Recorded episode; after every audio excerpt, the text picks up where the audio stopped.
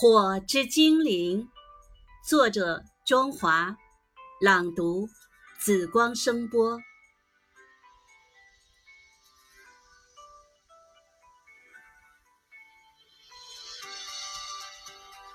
红似火，黑似精灵，歌者曼妙的身姿与灿烂的微笑一起，让听者沉沦。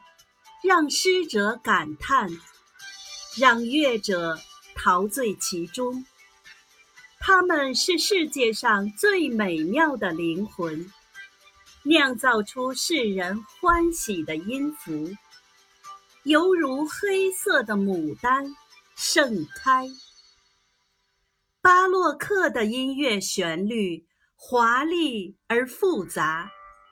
以至于我们在屏气凝神的片刻，飘然而至的，是那雍容华贵的女郎。